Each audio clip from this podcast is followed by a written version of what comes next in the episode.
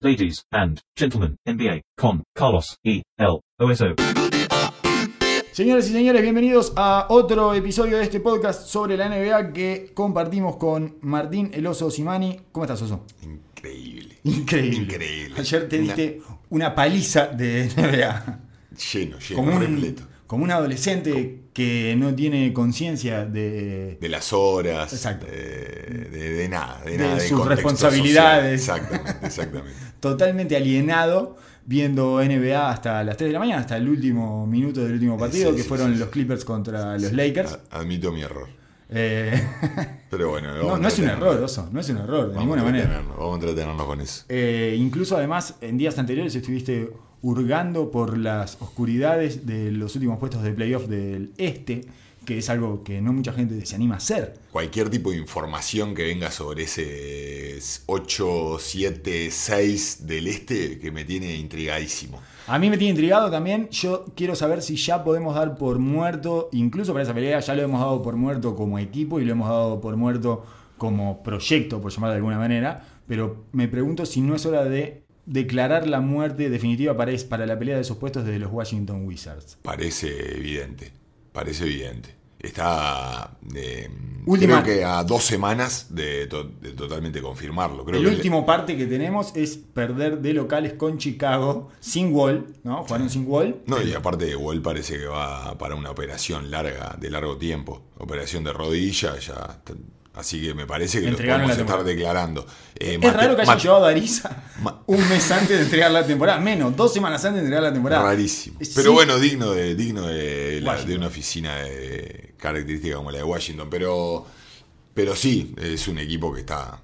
Estamos en el, en el momento de culmine de no solo de esta temporada, me parece que este. De este, sí, de, De este núcleo, ciclo, este núcleo, este grupo humano hermoso que se ha ido autodestruyendo de diferentes maneras con el correr de las temporadas y parece que ha llegado a su fin.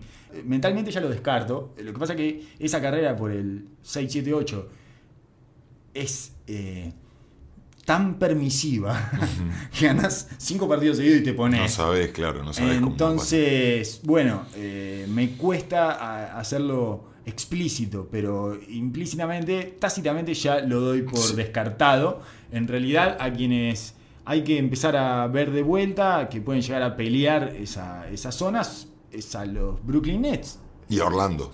y a Orlando, que Son los dos equipos que se metieron de lleno y que están serios y sólidos al día de hoy. Eh, Orlando es un equipo de- serio de temporada regular. Ayer lo veía en el primer tiempo antes de que le sacaran 30 a Toronto. Y en realidad estaban jugando bien, de manera sólida, moviendo la pelota, encontrando tiros abiertos. Eh, Vucevic está en un momento glorioso. Glorioso. Vucevic está haciendo destrozos ofensivamente a niveles de. eh, bueno, ayer hizo 38, por ejemplo. 30-28. 30 puntos, 20 rebotes, 8 asistencias. Lo que más me impresiona de todo es cómo está asistiendo y cómo está, eh, por ejemplo, cuando. como- claro, como, como anota tanto, se empezaron a abrir otras posibilidades y lo doblan y ese tipo de cosas. Entonces eh, lo ponía a, a tirar de la esquina solo del lado débil a Isaac, que cuando la está metiendo es muy difícil defender a Orlando. Si, Sí. si el, Para mí han dado un paso enorme defensivo, sobre todo en el puesto 3-4, que ayuda muchísimo a Busevich eh, esconder sus deficiencias. Sí, sí. Se han puesto, bueno, el otro día y- eh, Toronto hizo 87 puntos, un Toronto que tiene armas por todos lados para anotar, y así a lo cercaron, por ejemplo. eh, con Jonathan Isaac, que la verdad que a mí me sorprende cada vez que lo veo. A mí me gusta. El- la dinámica y, y, eh, la envergadura que tiene para cubrir espacios. y los instintos que tiene. Y claramente, claro, instintos muy, eh, muy fluidos para la edad y el corto tiempo que ha jugado, porque no solo joven, sino que tampoco ha tenido muchos minutos en cancha. eh, bueno, la lesión del año pasado eh, lo tuvo afu- afuera bastante tiempo. Y también, bueno, lo que pedíamos de que Gordon tenía que ser un 4 claramente, era se caía de maduro. Ese pe- experimento de 3 que hicieron durante dos años prácticamente, se sabía que, que no iba a terminar en ningún lado. Y está teniendo una tremenda temporada. Sí. Está jugando muy sólido. Está peor es Fournier, Sí. que siempre fue sí. más regular Sí, es y verdad. en realidad está bastante inconsistente. Está bastante francés. Sí, sí, sí, bastante sí, sí. francesado. Totalmente, está tremendamente afrancesado. que es el mayor miedo que yo tengo con Rudy Gobert, Ajá. que parece que por su actitud y por su entrega y su conciencia y consistencia también y responsabilidad no parece demasiado francés, pero tengo serios temores de que sea francés. en algún Bueno, mientras se mantenga en una, en una institución seria como Utah, no va a suceder igual que sucedió con Tony Parker o con, con Dio. Eh, mientras se mantenga en una estructura que los haga funcionar y que no los deje desviarse, y, creo que funcionan correctamente. En el momento que se desvían a un lugar ahí, tierna, tierras lejanas, eh, o medio perdido, como le pasó a Batum, Claro. eh, largan enseguida eh, la esponja. Sí, sí, sí, sí. Y, Eh. y el, la- el efecto es Inmediato. oh, inmediato y devastador. Sí, sí, además. Pasan a ser señoras gordas. A, a mí me pasa de ver de que los- las pocas veces que he visto a Orlando, creo que Terrence Ross entra muchas veces encendidísimo Sí. banco y eso le pone presión a Fournier y me da la impresión que cuando vuelve a entrar como que siente esa necesidad de competir por supuesto en el anotador del equipo digamos el tirador y lo veo jugar apresurado tomar decisiones apresurado muchísimas veces Quizás viene un poco por ahí, quizás viene en esto de aflojar, pero me parece raro en un equipo en el cual deben estar contentísimos con la temporada que están haciendo, felices Sí. de la vida de ser competitivos. No creo que sea una cuestión de falta de foco. Era un equipo tanking Sí, y no. en realidad está siendo un equipo que compite eh, casi noche a noche. Más allá de que muchas veces pierde Compite noche a noche, claramente. Igual que Brooklyn. y que va 15-19. Sí, tienen récord perdedor los dos, pero compiten los dos. 17-20 Brooklyn, 15-19 Orlando. Eh, 16-17 Detroit, que está mejor que ellos, mucho mejor, o sea, dos y tres partidos menos perdidos. Pero, no en funcionamiento, pero, Exacto. pero sí en récord. Pero lo que se ve es, porque yo ando con ganas también de, de declararlo muerto por esta pelea de Detroit. No podemos llegar tan lejos todavía, pero funciona tan mal y cada vez peor. Y uno ve eh, los las conductas de deterioro y los hábitos que se van ensuciando cada vez más y son cada vez más viciosos y perniciosos que dan muchas ganas de eh, bueno darle la extrema unción y, y llamar al amor. que- Pa- parecería, sí. eh, veremos entonces qué pasan con estos últimos puestos del este, que no es el segmento más popular, más masivo que tiene la NBA de atracción para la gente, para el público, pero que eh, Pasan cosas interesantes, igual. Sí. Así como hablamos la, la dimensión desconocida de, la- de las estadísticas de Detroit. Eh, ahora Miami, por ejemplo, está jugando con Justin Winslow de base. sí, y juega Eh, bien. Y, y está jugando bien. Sí, juega bien. Justin Winslow de base juega bien. Sí, sí, sí, sí. Charlotte está experimentando los dos partidos que jugó con Brooklyn. Terminó jugando con Marvin Williams de 5, o sea, yendo ultra small, igual que Brooklyn, que terminó jugando contra Charlotte con Jared Dudley de 5. Sí. Eh, Están cebados con Dudley. está- Sí, sí, sí, están enamorados del veterano, veterano carpetero. veterano carpetero que entiende el juego y que logra sacar trucos todo el tiempo y, en fin, eh, eh, lee bastante Y bien la, las fascina- la situaciones. fascinación de- del analítico, que es el 5 chico que tira de 3 y jugamos todos chicos y cambiamos todas las cortinas. Es, es un orgasmo. Le fascina, sí, sí, sí, sí, le fascina. Eh, y bueno, en esa situación están. Eh, En general, la liga está como bastante inconsistente. De hecho, las, las rachas, hay dos rachas, solo dos rachas en este momento eh, de equipos que ganaron más de dos partidos seguidos.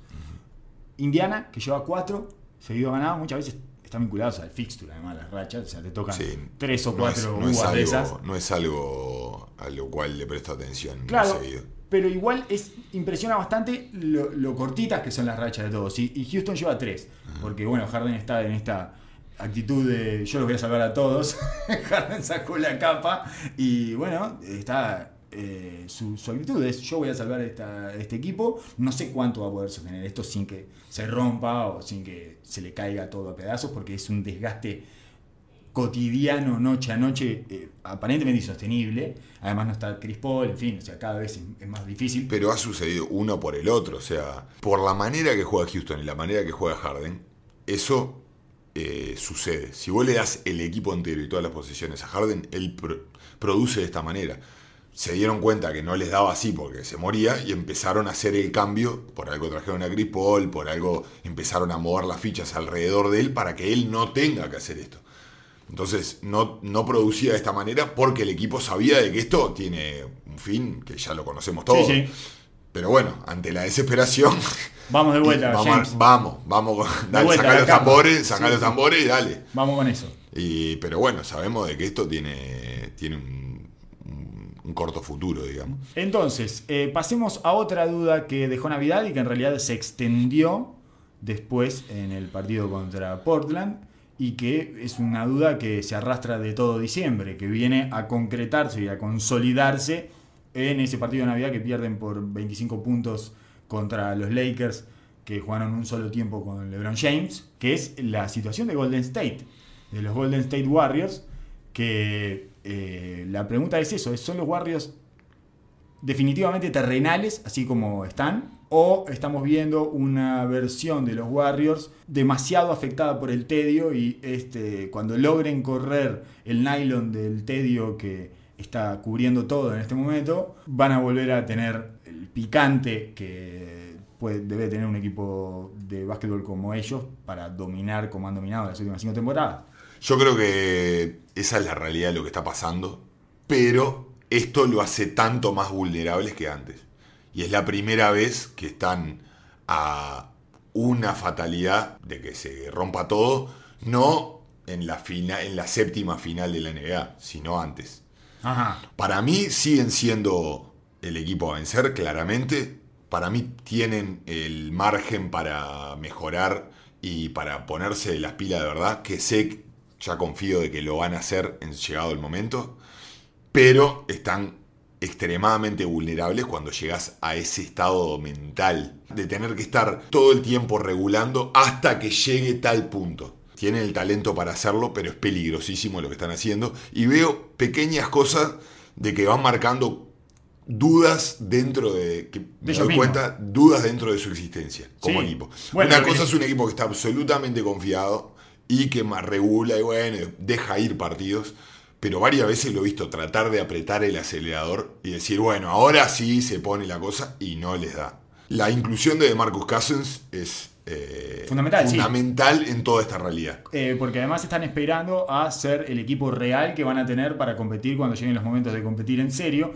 que ni siquiera es el que tienen hoy. Ajá. Entonces, y que una de las falencias más grandes que tienen y por la cual pueden dejar escapar todo como si fuera una válvula, es la ausencia de un 5, de un 5 válido. No tienen uno. claro pero a su vez No, hay, tienen- no llenan los 27 minutos que llenaban las dos temporadas anteriores, con Claro. 5 más o menos, no, no alcanzan ni siquiera eso. Pero no solo eso, eh, ni siquiera están, o sea, ni siquiera están probando jugar tanto con Draymond Green de 5. No. Estaba mirando el- los breakdowns de- del tiempo que juega cada jugador en la posición. Y Draymond Green jugó el 3% de todos los minutos que jugó de 5.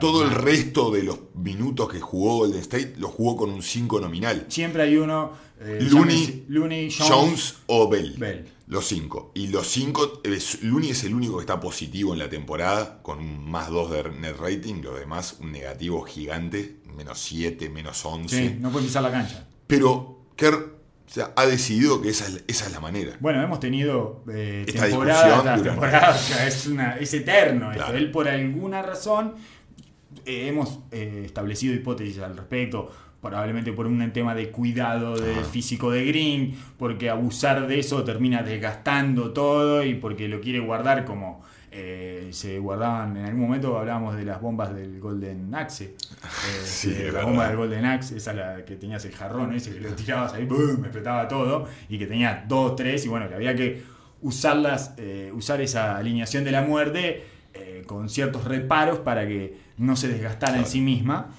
Y también probablemente porque supongo que pensando en equipos contra los que se pueden llegar a enfrentar, como Oklahoma, sabe que no, no resiste esa alineación demasiado eh, o como forma eh, habitual de enfrentar a ese equipo, porque Steven Adams te va a hacer un hijo, Sí. eh, y porque te van a cargar la tabla, porque te van a correr con el físico, digamos, o sea, te van a tirar su potencia física arriba y no lo vas a poder parar. Entonces, si ellos imaginan que el rival es Oklahoma, se están preparando más para eso que para enfrentar la cotidianidad de una liga que les permite, bueno, estamos hablando, hace cinco minutos estamos hablando de que cerraron con Jared Dudley los Nets de Sí, 5, claro.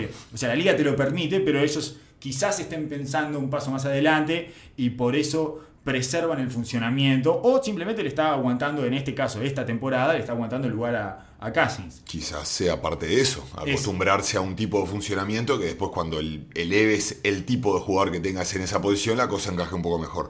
Para mí, De cualquier manera, todas estas cosas, lo que decíamos es que eh, te ponen a postergar el apretar el acelerador seriamente. Exacto, mentalmente para el equipo siempre tenés una... Vos tenés que eliminar las, las excusas. Y para mí hay tres, tres factores que son clave, que es el tedio, esto que Sí. decís de- de- del postergar, estas formaciones grandes que no los llevan a jugar el, el mejor básquet. Claramente creo que este, este, tri- este trío de centros es el peor que ha tenido desde que empezó esa dinastía de Golden State, porque to- siempre trataron de mantener, pero a JaVale McGee era funcional, eh, cuando iban con Bogut. con, con Bout en su momento era mucho más funcional que ellos, eh, jugaban con David West, jugaban con Pachulia, jugaban que, que le daba cosas, una u otra cosa le daba, eh, hasta el gordo Spades le daba ofensiva, le daba tiro. Estos tres todavía no sabemos qué es lo que, lo que le da. Bell seguro que no le da nada. No. Es el peor jugador de Golden State por escándalo. Pero a su vez... Y, y Looney, que es el que mejor sabe ubicarse y moverse en esa ofensiva y también en la defensiva, no puede terminar. Sí, no, no tiene manos para. no tiene tacto.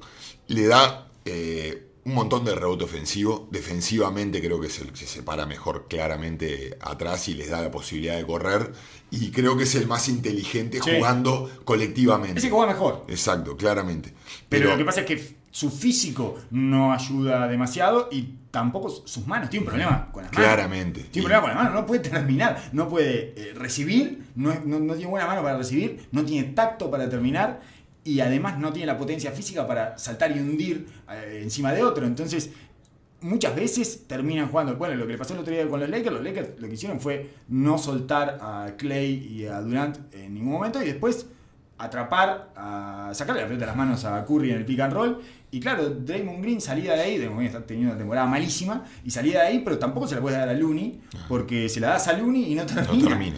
Entonces, Eh, clar- claramente nosotros hablamos durante todo este tiempo que llevamos eh, hablando lo importante para un juego colectivo que fluye, el grande pasador. Todos los equipos que juegan con grandes pasadores, que tienen la capacidad de pasar y de leer bien el juego, te potencia el juego ofensivo a niveles escandalosos. Y este, este Golden State está sufriendo eso, porque ninguno de estos grandes la sabe pasar y Draymond Green está, le están rifando tanto, y No está- su hombre está ayudando tanto, está con tantos problemas ofensivos porque no puede ni terminar cerca del aro ni terminar desde afuera, que también se le complica el- eh, la- los ángulos de pase. Entonces eh, la ofensiva se tranca tremendamente. Todos los parámetros de las, las estadísticas de esfuerzo, estaba mirando, Golden State está sufriendo. Y está vigésimo primero en puntos eh, de transición recibidos, o sea que no, No vuelven al balance. Sí. Está décimo noveno en puntos de segundas chances, o sea que les agarran rebote ofensivo, y está 25 en puntos de pérdida. Entonces, el- el- te das cuenta de que el esfuerzo no está ahí presente. está ausente. No tienen el flujo de juego general por este, esta formación que estamos hablando, esta deformación, no sé si buscada o por falta de personal. Y a su vez le agregamos a eso el mal momento que está pasando Clay Thompson. Sí, que está Eh, tirando un 33 del triple, un tipo que nunca tiró abajo del 41% de 3. Entonces eso los está mostrando terrenales al momento. Creemos, yo personalmente creo, de que llegado el momento no dejan de ser el, el equipo a vencer. Exacto. Pero Bueno, están a un mal partido o un mal, una mala semana de quedar eliminado. además, la situación, eh, lo que nos, yo me sigo preguntando hasta dónde rompió Draymond Green eh, con esa situación con Durant. Hasta dónde rompió cosas ahí adentro que no son recuperables. Yo creo que lo que rompió es eh, su cabeza. Lo que demuestra que rompió con esta actitud es ponerse la mochila de 200 kilos, todos los focos en él, y bueno, gordo, ahora bancate la voz. Armaste este lío y él nunca fue con, con su juego una persona que pueda responder eso. Kevin Durant no lo tocó. O sea, probablemente sí le esté laburando la cabeza para el futuro. Probablemente. Exacto. Pero sabés de que va a ser inmutable dentro de la No, cancha. El tipo supuesto. va y cumple. Es un Era lo témpano. que, en, sí, en algún momento cuando recién había llegado a Golden State decíamos cuánto peor la, esté la situación, Kevin Durant eh, más va a rendir porque él puede Él hace, su, él hace 30 puntos en Bagdad, Claro. eh, en, una- en- en el medio del el epicentro de una guerra nuclear. Vos le das la pelota a Durant y Durant va a hacer lo que hace siempre. Claro. Está blindado en ese sentido. Pero de todas maneras, hay una parte en ese colectivo que requiere de cierta felicidad, que ya sabemos que no tienen más, que la perdieron hace mucho tiempo, pero que están perdiendo la camaradería también. No sé hasta dónde se perdió la confianza entre ellos. Yo no sé si se perdió la confianza entre ellos. Yo creo que sí. eh, el Draymond Green es clave en el funcionamiento de este Sí, equipo. fundamental. Y como todo, siempre hablamos de lo que empodera a los jugadores. Hay cosas que empoderan a los jugadores. Sí. Cuando Kevin Durant tiene que demostrar contra alguien, él se empodera. Cuando Curry se siente feliz eh, y está fluyendo, se empodera. Eh, cuando Clay obviamente la está metiendo, Sí, se sí. empodera. Draymond Green cuando se siente el líder del equipo, el que lleva emocionalmente el equipo y la carga y que todos lo respetan y lo siguen y siente que siente en los demás su influencia, siente que los está influenciando, sobre todo desde la palabra, eh, es donde se siente poderoso. Y él no, no está recibiendo eso del equipo. No. Sí, sí, sí, claramente los hartó a todos. Exacto. Y tiene podridos a todos. Por eso yo te hablaba de cuando vi salir a. a- a- ¿Cómo se llama el GM de. State? Myers, Bob Myers. A Bob Myers y a Kerr, que me parecía que estaban drenados. Que la sensación era como. "Uf, este gordo nos desinfló de todo. O sea, nos drenó. Está, no, no- no tenemos más. Pero, no tenemos más para aguantar pero increíblemente, el único que está mostrando la- las, las, Sí, las secuelas de esto es él. Sí, es él, totalmente. Eso es lo increíble. Y lo admite además y dice estoy jugando horrible, estoy trancando toda la ofensiva. En fin, está eh, sufriendo su, su propio torbellino. eh, y bueno, y ahí anda el, el gordo Green que... Porque aparte, como todo jugador vocal, cuanto menos jugás, más difícil es abrir la boca. No tenés cómo sostener. No tenés cómo sostener esa parte del liderazgo. Tenés que respaldar eh, todo tu palabrerío con juego y él generalmente lo hacía. Eh, Yo recuerdo una situación límite que fue el séptimo partido de la final que terminan perdiendo eh, contra Cleveland, donde él venía de la suspensión, o sea, venía de haber dejado a su equipo tirado y de haberlo eh, puesto en una situación terrible y respondió con el mejor partido que yo vi en mi Sí. vida a Draymond Green. Claro. Eh, no alcanzó, pero, pero yo creía que él estaba eso, capacitado siempre para eh, pisar donde prendió fuego todo y volver a reconstruir. Bueno, tuvo la lucidez de terminar el partido y llamar a Kevin Durant. Durant, Entonces sí. ahí muestra de que el tipo estaba a pie, al pie del cañón y atento de sus errores para mejorarlo. Y seguía peleando. Ajá. Eh, la sensación que me da ahora es esa, que no, quizás es- tiene que ver con la apatía colectiva o con que no consigue contagiar a sus compañeros o lo que sea, pero que no está pudiendo recomponer lo que prendió fuego, que es algo que él hacía naturalmente y que ya estaba acostumbrado a hacer eso. Bueno, yo sí rompo todo, hago un desastre, pero después vengo y respondo. Bueno, no lo está pudiendo hacer por lo menos de manera inmediata. Eh, de todas maneras, quiero ir a una declaración de LeBron James que es pre-partido de Navidad que una declaración en, en ESPN, que no sé si ya es, ya es dueño de E ESPN, LeBron James. Ya, ya, ya- ya se lo probablemente, dieron, ya se lo dieron ESPN, pero no sé, parece que no lo tiene ni que comprar, se lo tendrían que dar. Este, bueno, eh, que decía, antes del partido decía, estamos más cerca de lo que pensaba. Decía él, y me parece que se refería no solo a Golden State, Desde ahí campeones. y estamos más cerca de lo que Sí, pensaba. sí. Estamos más cerca de lo que pensaba. Eso atañe a Golden State y atañe a el otro lado del espejo, que son los retadores. ¿Qué pasa con los retadores? Porque los retadores tampoco están consistentes. Por eso es que Golden State sigue siendo como un favorito indiscutible. Ante todas estas situaciones, más allá del talento superlativo que tiene Golden State y que todos estamos pensando que como están en, en su quinto año, porque tenemos que hablar, el tedio está encasillado dentro de esta quinta temporada consecutiva en la que llegarían a la final. O sea, llevan cuatro temporadas consecutivas jugando la final. Esto se cortó con aquella final que perdieron eh, contra Cleveland, pero podrían haber sido cuatro seguidos perfectamente.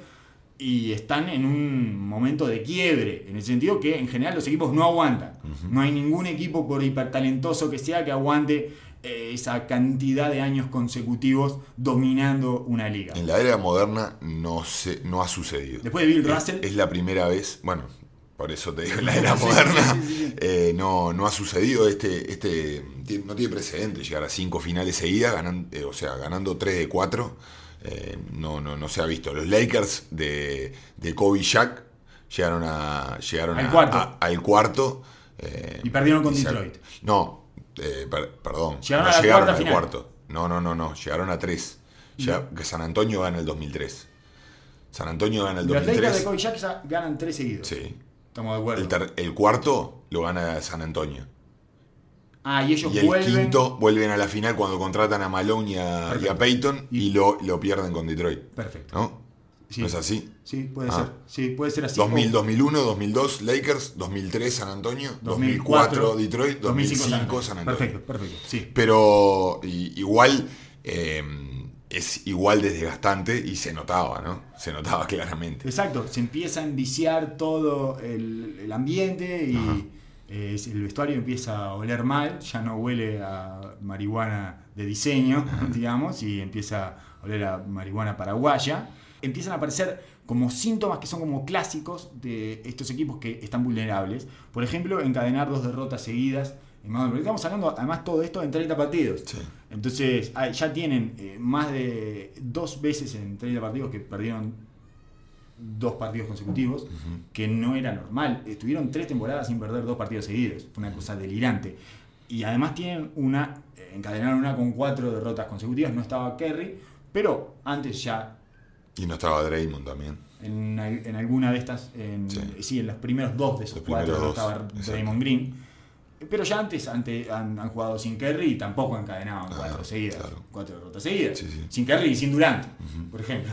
Y, y igual no tenían una, un- una hilera de derrotas. Sí, con otra exten- extensión y otra otro personal en el Exacto. banco. Era otra otra realidad, otro equipo. Este Sí. equipo aparte se ha transformado en, se- en su esencia desde la llegada de Kevin Durant, a transformarse en, en el ambiente, en la oscuridad del equipo, del alma del equipo. Ya Sí, lo habíamos hablado claramente, pero nosotros eh, marcábamos antes de que Golden State venía 10-1 hasta, el- hasta un partido que juega con Milwaukee de local, que lo pisa Milwaukee, que bueno, posteriormente se lesiona Curry, y desde ahí están 13 y 12. Son un- equipo mediocre, 100% totalmente mediocre. 100% terrenal. Y si bien uno mira el offensive rating y casi todos los rubros ofensivos de lo que va de la temporada y Golden State está en los primeros tres puestos en todos, si separás diciembre, ya por ejemplo en offensive rating están décimo terceros, un equipo más Sí, de la liga. claramente. En offensive rating, o sea, en los puntos que eh, encestan cada 100 posesiones, que es algo que no, que no creo que haya un mes que haya bajado del cuarto lugar Golden State en todo este periodo, en todo este periodo de dominio absoluto. Y en este periodo eh, de cuatro temporadas anteriores, es la primera vez que van, están por debajo del, del net rating Sí. de 5 puntos. El net rating es la diferencia entre el offensive rating y el defensive rating, o sea, cuál es la diferencia que le sacan a los equipos cada 100 posesiones. Exacto, están séptimos en la liga con 3.8, que eso marca la falta, el- la falta no, no de que el equipo sea bueno, sino de dominio, atado con la parte defensiva de- del juego que se les cayó claramente. Es 3.8 para que más o menos la gente se haga una idea durante la temporada, creo que fue la temporada del que ganaron los 70 y pico de partidos, tenían 13.8. Pero siempre andaban rotando entre 9 y, Y 12. 12. o Sí, 13. sí. 13 llegaba a pico de rendimiento, que era algo escandaloso. Claro. Nunca se había visto No, no. en la NBA. No, Batían imposible. todos los récords. Bueno, ahora están en 3.8. Es, un- es hermosa la declaración de Clay Thompson, eh, que está harto ya de que le pregunten por su bache en el tiro y le preguntaron si, bueno, si le había pedido algún consejo a alguien y, él mirándolos con el mejor desprecio que uno pueda imaginarse, con esa cara de nada, esa cara de en este momento te estoy respondiendo, pero en realidad mi mente está en California, Eh, bueno, estoy- estamos en California físicamente, pero estoy en Los Ángeles, estoy en una playa de Santa Bárbara. Claro. y les dice, ¿y a quién quieres que Ray Allen? ¿A Reggie Miller? Y no sé, no se me ocurre ninguno más. Ta. Y está. Si no me puedo comunicar con ellos, ¿qué, qué hacemos? Digamos? Porque no hay ninguno, ningún otro que le pueda preguntar sobre este problemita que estoy teniendo que me pueda aconsejar, porque eh, dejó los puntos ofensivos, pero lo que entendemos todo lo demás es no hay otro que esté la altura. Este, buscamos uno en la historia. Y bueno, después se acordó de Kerr, que bueno, sí, Kerr, le puedo preguntar a Kerr que tiraban 45%, pero ahí todos sabemos que estaba siendo gentil con Kerr porque no, los tiros de Kerr no eran los tiros de Clay Thompson. No es el mismo tipo de jugador. No, Para no, nada. No, que Kerr eh, era un tirador a pie firme. De otra época. de lo que- de los que ya no existen más. Exactamente, de los que sobraba, de lo que sobraba, de lo que venía de eh, la juntada de dos tipos de Michael Jordan, que bueno, tiraba con tiempo y espacio, digamos. Claro. Eso es algo que Clay Thompson no hace desde que tiene 19 años. Seguro. Parece que no tiene tiempo para tirar eh, desde que cumplió los 20. Sí, sí. Pero bueno, en definitiva, esa es la situación de Clay Thompson, que entre otras cosas ha bajado, eh, hay un número ahí por lo menos llamativo, que ha bajado los puntos que hace de ataque rápido groseramente. Está haciendo eh, 2.8, 2.6 puntos de, de ataque rápido y antes hacía 4.1. O sea, es- Sí. es, es bastante, es, es más de un, es un 40%. Ya menos. prácticamente no García Morega. Exacto, sí, sí, sí, sí, sí, como, como dice Álvaro Martín. Claro. No, Eh, no recibe esos triples de transición eh, que son dagas espirituales para, lo- para los rivales y, y empoderamiento puro para él y para su equipo. Eso es, eh, hoy hablábamos eso antes de encender el micrófono, para mí es de las cosas que más le insufla entusiasmo a Claro, Clay Thompson sí, sí, cuando empieza nota. a castigar, se siente letal y se siente un asesino, que es lo que tiene que sentir una persona que cada vez que va a agarrar la pelota la va a tirar. Y no lo están, no se están mimando entre ellos lo suficiente. Me parece que no están, están en este típico desgaste eh, afectivo, que, que, bueno, ¿no? Adentro de la cancha no se están cuidando como se tienen que cuidar y no están lo suficientemente preocupados de que el otro sea feliz. Eh, me parece que todos quizás sea un exceso de confianza en el otro también. Es, Clay lo va a acomodar. Puede ser, pero Porque viste que también igual el discurso de Golden State siempre es Clay no pasa nada, Clay lo acomoda. Sí, claro. Y bueno, capaz que Clay a veces precisa un poquito de preocupación del resto y que le den de comer como a él le gusta que le den de comer y le preparen una rica comida. Y bueno, esto está- es lo mismo del el tedio, ¿no? Eh. El tedio genera estas cosas, ¿no? No, estar, no estar alerta de las pequeñas cosas, olvidarte un poco de los detalles que necesitas para, para mantenerte. Y esto de, la- de los, los tiros en transición habla de lo que veníamos hablando recién, de la falta de defensa y de compromiso en las, en la- en las áreas de sacrificio. Sí. Si vos no defendés bien, no recuperas pelota, no, no dominás el rebote defensivo, no trancás los tiros si estás en posiciones de correr. Eh, y si jugás a un pace mucho más lento de lo que venías jugando, todo eso conspira contra las situaciones de transición. Sí, definitivamente ese es un punto en el que están pagando. O sea, su juego en transición, que además es lo que le daba esas rachas de Zambódromo, 15-0. generaba de Zambódromo. Exacto. Eran las corridas. La- exactamente. Eso es, el, eso es el, el espíritu del Zambódromo, es ese. Es cuando los tipos corren y en tres pases te meten tres triples seguidos, cerrás y abrís los ojos y estás 10 puntos Claro. abajo, o ibas 15 puntos arriba y estás un punto arriba. Esas situaciones se están dando muy esporádicamente. Por ahí, sí. Eh, y hay otras que se están dando eh, mucho más seguido de lo que jamás vimos, que es, entre otras cosas, las bolsas. O sea, menos, perdieron por 20 con Toronto sin Kuwait, eh, perdieron por 25 con los Lakers eh, con LeBron jugando un tiempo, perdieron por casi 30 sin Green eh, y perdieron por 30 eh, con Oklahoma sin Curry. Pero por 30, Sí, sí, igual, sí, ¿no? sí, sí, claro. Entonces, ese tipo de palizas tenían una, dos, tres por temporada también, pero llevan 5 en 30 partidos. En fin. Es más, es, men- es menos, porque en los primeros 10 no recibieron ninguna. Sí, De ese partido que hablamos, de esas 12 que perdieron, de los últimos 25, 5 fueron de bolsa. claro. Y perdieron unos cuantos, como el partido de los Clippers, el famoso partido de los Clippers con, del problema de Durán y, y Draymond, que los pierden en, en- en la chiquita, Sí, cerrando mal. cerrando mal. Mal. O sea que ah, de- lo traen el partido, pero venía para bolsa. Si no, si no recuerdan, iban creo que 19 puntos abajo el- al principio del último cuarto. Sí. Venía para bolsa también. También. Así que. Y lo traen, pero no lo pueden Claro, rematar. no- no lo en pueden cerrar. O sea, otros, otro tipo de frustraciones, pero frustraciones siempre. Pero síntoma de que durante el partido venían complicados. Obviamente, pila de veces pasa eso, ¿no? Y ta, no, no, vamos a empezar a contar en eso, porque más con un equipo con- rachero como este. Pero sí, marca las claras de que el funcionamiento. Tienen síntomas no que nunca tuvieron, que es algo de lo que decía Kerr de, bueno, eh, estamos teniendo una temporada típica de NBA. Eh, hemos llegado a la temporada regular de los el 99% de los equipos de la NBA. Nos Por- distraemos una noche y nos comemos 30. Por, por eso, volviendo al principio, mm, como, como equipo típico de la NBA, es buenísimo. Sí. Es excelente. Claro. Pero ya no es el candidato de fierro de que. de que- Invencible. y estaba, estaba propuesto de principio de temporada. no da la sensación de eh, ser eh, tan invencible como era en otras temporadas. Veremos cómo van ajustando y cómo llegan. La, eh, la vuelta de Cousins va a ser va a cambiar todo porque cambia toda la ecuación. Eh, de, de cualquier manera, la sensación que me deja por esto de Golden State y por una por un contexto especial de casi todos los equipos, quizás esta sea la nueva realidad y es lo que vamos a ver temporada tras temporada. Pero mi sensación es que estamos en una temporada de transición que el dominador sigue siendo el dominador, pero ya no somete al resto con la contundencia que lo hacía Sí. en, en- en temporadas anteriores, y que no hay un claro retador.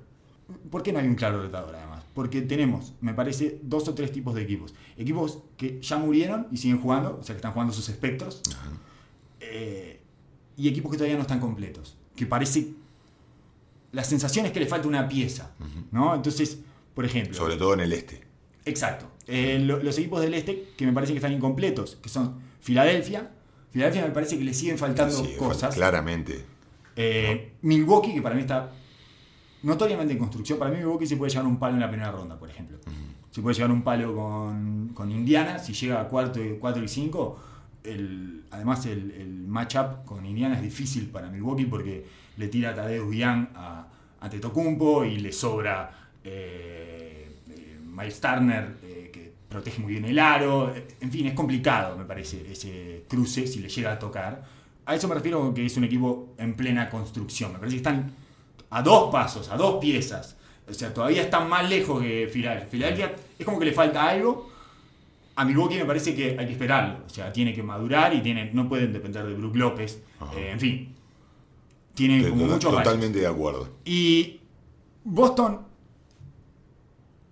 eh, si Hayward Está una pieza menos. vos. Claro, Una exacto. pieza más. Sí, eh, sí, pero si Hayward y Jalen Brown no salen de su pozo anímico basquetbolístico, que no está claro que vayan a salir. Yo eh, lo de Hayward cada día lo veo más dubitativo dentro de la cancha.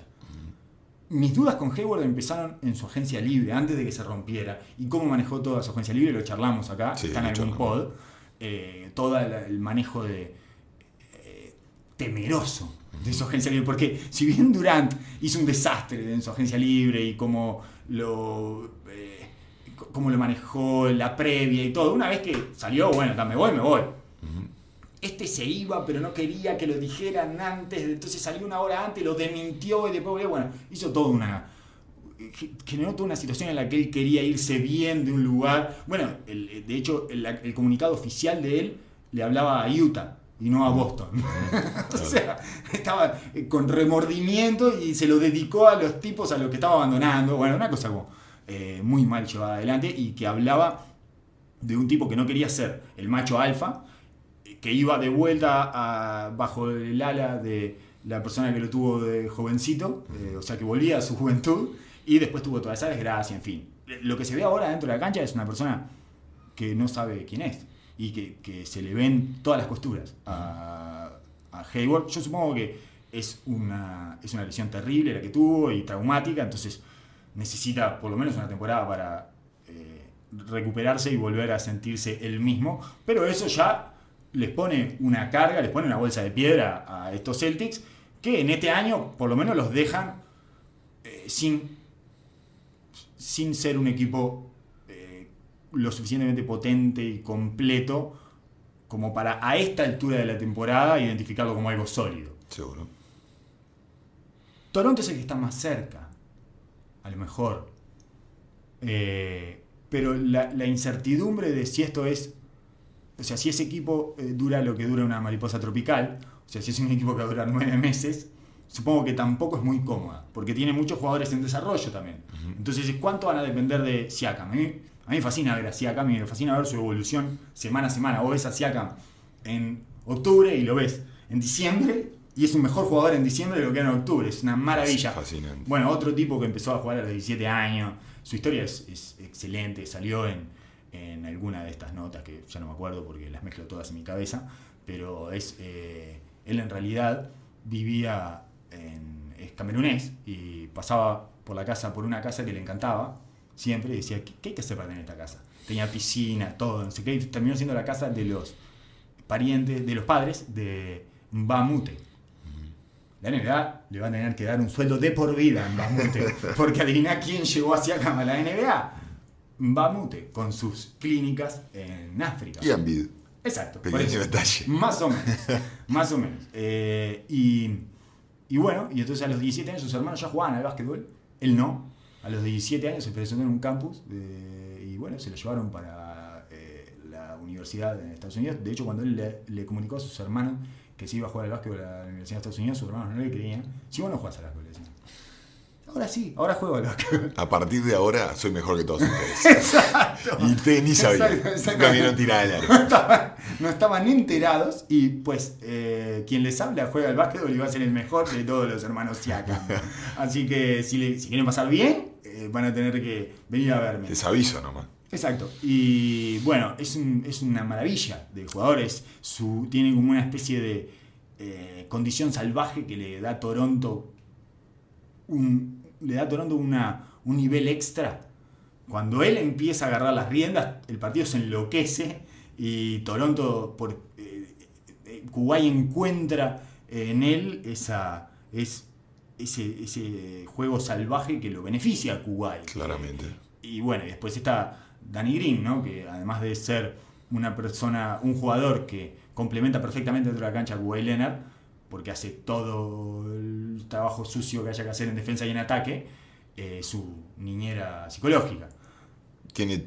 eh, tiene es un peluche. Claro, tiene por todos lados eh, jugadores funcionales para él. Tiene un base que le lleva la bola y que reparte para los demás, se encarga de que los otros vayan tocando, vayan, haciendo su parte durante el juego. Danny Green psicológicamente y con un ladero defensivo tremendo al lado. Y, y este pibe, le, Siakam, le da eh, ese toque Imprevisible. de, de impresi- Imprevisibilidad. Imprevisibilidad. Me un problema, oso. Pa, un problema. Me un problema bárbaro. Eh, Tiraste dos fajas en la mitad de la cancha, un paso atrás y. No, con- no, con- no conocí mi rol. La realidad es que no conocí mi rol. Me agrandé, me agrandé. Eh, no, que generalmente eso para un jugador como Kuwait, que es, te destrozan la mitad de cancha, pero que generalmente necesita que venga la ofensiva hacia él y él tomar la decisión, eh, le da un espectro, un espectro enorme al equipo, mucho más, más difícil de, de marcar y todo otro mundo para desarrollar. A su vez, Balanciunas venía teniendo una tremenda temporada del banco, que era lo que veníamos hablando hace años, que Balanciunas era un grande de segunda unidad, a Sáquenlo, gritos, a gritos, y que Ibaka era un 5. Hace, lo veníamos pidiendo hace años, El- desde Oklahoma City. Es lo que no quiso hacer Casey durante Exacto, todo ese tiempo. se negó. Es el único reproche que tengo con Ujiri. El único reproche que tengo con, el que para mí es el mejor GM de la NBA. Con Ujiri, que además hizo este año, este año se calzó el traje de antipático y dijo, muy bien, yo tengo que ser el solete, voy a ser el solete, pero voy a sacar a, voy a sacar a DeRozan y voy a traer a Kuwait Leonard y voy a quedar como un sorete, no tengo problema, que hablen pestes de mí, Kuwait Leonard, Kyle Lowry, el otro día lo dijo en una entrevista Ujiri, dijo, eh, mi error es haber traspasado a DeRozan, me porté mal, bueno, sí, lo admito. Mala mía. Este, este- Sí, este conventillo lo yo. Exactamente, Bueno, el único reproche que tengo con Ujiri es no haber sacado a Casey antes. Ya lo había hecho cuando sacó a George Carl siendo el coach del año, eh, también se puso en ese, en ese lugar, ¿no? Es, es extremadamente respetable, porque aparte se tira un tiro con la agencia libre de Cuba y Leonard ahí, o sea, se le puede prender fuego Sí. absolutamente todo, Sí. más allá de lo de Rosen. Exacto. Eh, pero bueno, sí, hablamos de que es un equipo que tiene un montón de variantes y el potencial claro, y lo está demostrando en la cancha, de ser elite, pero con un montón de preguntas. Y no de- para mí es el retador más serio que hay hoy en día a Golden State, aparte de LeBron, que es todo otro tema. Que está a un, a un trade Está un trade de, de- de- de estar, creo que quizás hasta por encima de Golden State al día de hoy. Pronto para romperle el culo a todos. Eh, Es Anthony Davis. Si le ponen a Anthony Davis al lado, y es algo que los Lakers ya han hecho, o sea, que conseguir al grande que calza con el, en este caso con Magic Johnson, o sea, es un, es un Jabbar, eh, es un Johnson Jabbar de esta era. Para mí Anthony Davis nunca va a ser Jabbar, y LeBron James es más que Johnson, es más que Magic Johnson, pero no importa, eh, son minucias. Ayer. eh, Estamos hablando de un Johnson, estamos hablando de Magic y Jabbar, de vuelta, claro, de los claro, Lakers, Sí, sí, sí. sí. y que pueden llegar a la final contra los Boston. Yo Es recién hermoso, empecé a entender eh, la jugada de LeBron, o sea, lo que él ve, porque yo creo que él nunca se va a un lugar sin ver el final de la película. Él, está, él está en una permanente rodaje, una película suya en la cabeza, y si, cu- ¿cuál es la motivación de irse a los Lakers, más allá de todo el negocio de Hollywood, todo, ¿no? Que él llevó todas sus empresas para allá y eso, desde el punto de vista basquetbolístico, histórico. Y es, la motivación es un, es un Lakers Celtics. ¿Qué es lo que me queda a mí por vivir en el mundo del básquetbol que no haya vivido? Un Lakers Celtics. Una final Lakers Celtics. Y los Celtics se están armando. Yo voy a armar los Lakers. Contra Kairi, aparte. Que se pidió para irse al lado mío. ¿Querés una hermoso. narrativa mejor que esa? Adam Silver está en este momento babeando. Se le está. Pero se le- le- tiene. Los jugos gástricos no paran de trabajar, sus glándulas salivales están sobreexcitadas. Porque es hermoso reeditar Lakers versus Celtics con LeBron de un lado y probablemente Davis y del otro lado Kyrie. Es hermoso. Es tremendo. El Sancho Panza que renunció a ser Sancho Panza. Sí, es, es divino. La verdad Eh, sí. entonces, me, me parece que está eso, que está y ne- mientras New Orleans se derrite. Se está derritiendo New Orleans. Y de New Orleans ya ten- tenía pocos recursos y hablamos de la salida de Rondo que iba a ser problemática, Oh, pero claro, queda muy atado a cuatro jugadores, donde Mirotic, en el momento que Mirotic se rompe, bueno, primero fue Anthony Davis, ahora Mirotic, nunca llegan a tener un 5 confiable, bueno, Peyton. Ya Desapareció. Ni lo, ya ni lo contamos. No, el Free. Payton desapareció, estaba teniendo una temporada maravillosa que duró 12 partidos y una temporada en la que se estaba redimiendo, estaba reivindicándose como jugador válido de la NBA y duró 12 partidos. El problema además es que dejaron ir, una vez que ellos sentían que tenían un equipo para competir, dejaron ir una pieza que era fundamental, que era Rondo. clave. Y Rondo el, El otro día los mandó en cana horriblemente diciendo que no, no lo llamaron. No Que a las 12.02 de la noche recibió la llamada de los Lakers. Y no recibió ninguna llamada de New Orleans. Y todavía no saben que Rondo es un, es un resentido caprichoso que hay que mimar todos los días del año. Entonces se les desarmó el equipo, una cosa que tenían, que habían logrado armar finalmente, un equipo que tenía la autoestima bien y que creía en sí mismo. Creo que desde Monty Williams, que no habían conseguido algo así, aquella vez que entraron a los Sí. playoffs y bueno, perdieron. Eh, no, eh, me estoy refiriendo con Anthony Davis. Ah, cuando, cuando mete el triple Anthony Davis en Oklahoma City para clasificar. Exactamente. Sí, sí. Ese- Que pierde 4-0 con Golden State. Ahí está, bueno, que ahí era como la luz de esperanza de vamos a generar de acá en más, ¿no? No era un equipo en sí mismo que se tuviera fe. El año pasado era más todavía porque era, bueno, nosotros demostramos que somos válidos en playoff. Había una cosa bastante buena que, que yo entiendo eh, que tiene cierto criterio que había hecho Gentry y bueno, y la gerencia, que es traerle diferentes eh, atuendos de cuatros a, a David, a Davis para acompañarlo, digamos. Un tirador, Un, tirador, uno fuerte, que te juega de falso 5, por llamarlo de alguna manera. Eh, te traigo, te voy trayendo, te hago todo una. Te traigo cuatro o cinco modelos diferentes de cuatro y vos elegís cuál querés en cada. Te, te llenamos un perchero, un perchero de cuatros. ¿Cuál querés? ¿El tirador ahora? Bueno, dale, te abrimos la cancha, ponemos al tirador. Me parecía que Cerrado. por tenía ahí. sentido. Sí, sí, tenía sentido. sí. Por primera vez New Orleans empezaron a tener sentido, pero dejaron ir una pieza clave en el funcionamiento interno y, y un tipo que evidentemente también reforzaba la autoestima de ese equipo que nunca ha sido del todo sólida. Es, eh, también Davis le cuesta muchísimo ser el macho alfa. Lo hablamos. eh, cuando hablamos al principio de la temporada, para mí era un equipo que tenía mucho potencial para meterse arriba, que sigo pensando que si estuvieran sanos serían un equipo fortísimo, porque me encanta Jules Holiday, cada vez que lo veo me parece uno de los mejores jugadores de la NBA. Es excelente. Eh, pero defiende como un perro. pero claramente, claramente, eh, para mí Anthony Davis es el mejor Robin de la historia. El mejor. Nunca hemos visto un Robin mejor eh, en la historia, pero jamás va a ser el alfa de un equipo. Y bueno, por eso le queda también a, a LeBron.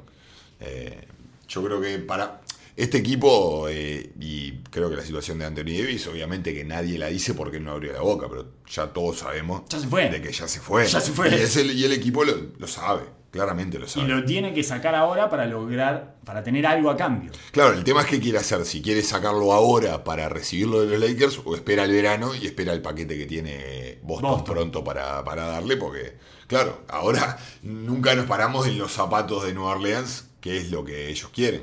Eh, ¿Qué es lo que quiere la pero liga? lo que quiere la liga claramente es de que, Que vaya ya. con LeBron. Para- con LeBron. Urgente. Sacó, la liga acaba de sacar un memorándum para todos los equipos avisándole que, ojo, con El empezar a meter la mano y levantar el teléfono buscando a Anthony porque Tampering se llama eso, ¿no? Sí. Tampering. Eh, o tamping. No, No, tampering. tampering, tampering, tampering.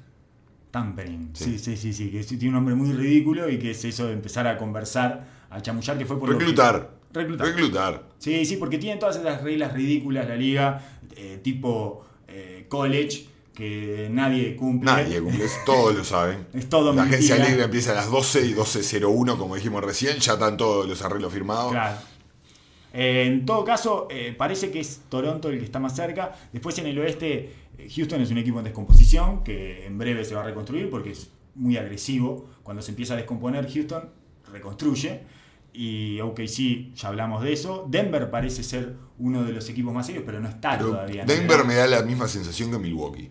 La misma. Le y faltan- está con mil lesiones, pero le falta todavía tiempo y rodaje de, para afinar el roster y afinarse ello. Y tiene la bomba atómica de Isaiah Thomas esperando ahí para cuando vuelva, que va a ser igual que Dirk. Lo mismo. Para, en mi, a, mi, a mi Sí, entender. sí, sí, sí. Van a tratar de insertar un quiste en un- cuerpo humano y bueno, el resultado va a ser el que todos más o menos imaginamos. Entonces, en este año de transición, eh, solo a modo de repaso fotográfico, pienso qué tipo de equipos ganaron los años de transición. El 94 de los Houston Rockets, que es un equipo que se consolidó, tuvo una racha, arrancó muy bien, después se cayó y después se consolidó sobre el final de la temporada. Son y los Detroit del 2004, los Pistons del 2004, que también es un equipo que se armó a partir de la llegada de Rashid Wallace. El San Antonio de, de la temporada del Lockout, eh, que gana Tim- el primer título de San Antonio, de la dinastía de San Antonio con Tim Duncan y, y David Robinson. El 99. El 99. No, Sí. no dije 99. No, no, dijiste, dijiste, Ah, sí, ok, sí, perfecto. del- Sí. del- sí, sí, sí, sí. El 99, el que le gana la final a los Knicks. Ajá. Que llegan. Antes, de que se arme el Laker de. Exacto. Bueno, antes no. ese año que se arma el, el- el Lakers, Kobe, y Shaq. Equipos eh, muy sólidos, serios, Veteranos. Con gente, con varios veteranos. El Dallas de, que le gana a Miami, el año de transición de los años de Kobe, Pau y Andrew Bynum, que pa- antes de que se consolide Miami, un año claramente de transición. Sí. Eh, eh, también lo gana un equipo de veteranos serio, con una, una, una- un foco, eh, un estandarte, digamos, del equipo y una cantidad de, de jugadores de rol eh, veteranos, serios, sólidos y una, y una obviamente, una, una gerencia seria, ¿no? Y un equipo de, de un solo tiro, casi. O sea que a lo sumo van a tener dos. De esos que sienten que tienen uno o dos. Ojo que No hay ningún equipo que se parezca a esos. No, ojo que estamos en una nueva liga también. El cambio ha sido drástico, Sí. dramático, Otra el estilo ha sido totalmente distinto. Y la sensación que me da, y por eso te preguntaba, yo no sé si esta no es la realidad de acá en más. Yo no sé si Probablemente. todos los años van a parecer un año de transición, porque como las agencias libres son tan poderosas y los jugadores eh, toman tantas decisiones acerca de su futuro y tan seguido y arreglan por tan pocas temporadas, eh, los equipos se destruyen y se descomponen, así como se reconstruyen en ventanas de dos años. Y el equipo y los jugadores, estos jugadores que hablamos de veteranos serios, de que conocen su rol todo, están desapareciendo poco a poco en la liga. Lo- los fondos de los bancos de los equipos Llenos. está plagado de gente joven. Sí. Eh, simple- por el tema del tope salarial, por los excesos eh, obscenos de los salarios de la superestrella, ha cambiado el formato y la estructura de los equipos. Entonces la realidad probablemente sea esta de la oscilación más parecida a la NFL que a la antigua NBA, en el cual las estrellas van cambiando de un año a otro, que tienen uno o dos pilares dentro de la estructura y después cambios masivos, drásticos de un lado para otro. Eh, pero sí probablemente eh, sea, eh, quede dentro de las estructuras que para mí es la, la conclusión que vamos sacando en este momento, es lo importante que es la gerencia y una buena organización sólida arriba.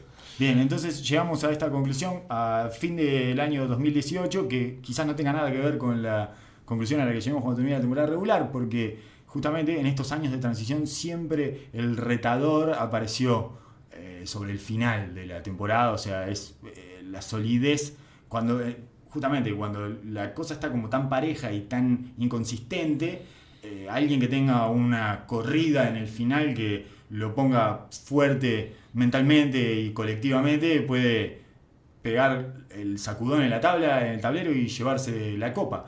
Eh, esta es tiene una parte de incertidumbre que es eh, apasionante, tiene una parte también de imprecisión, de, de, inestabilidad que a mí un poco me desordena, no te voy a mentir me, hay, hay, momentos en donde me siento completamente perdido y no sé dónde ubicar, en qué franjas ubicar a los equipos y eso. A mí uno de los equipos que me parece que puede pegar el giro, sobre todo una vez que me hice los playoffs, es Boston, porque lo vi hacerlo el año pasado.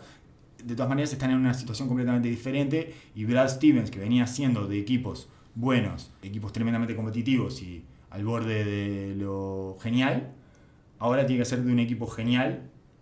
Eh, y, e hiper talentoso, un equipo sólido. Y, sólido y generoso. O sea, no más underdogs. No pueden volver a ser underdogs. Nunca más van a hacer eso. Y no han hecho otra cosa que ser underdogs hasta acá. Es la, es la, primera vez en su carrera que lo va a vivir.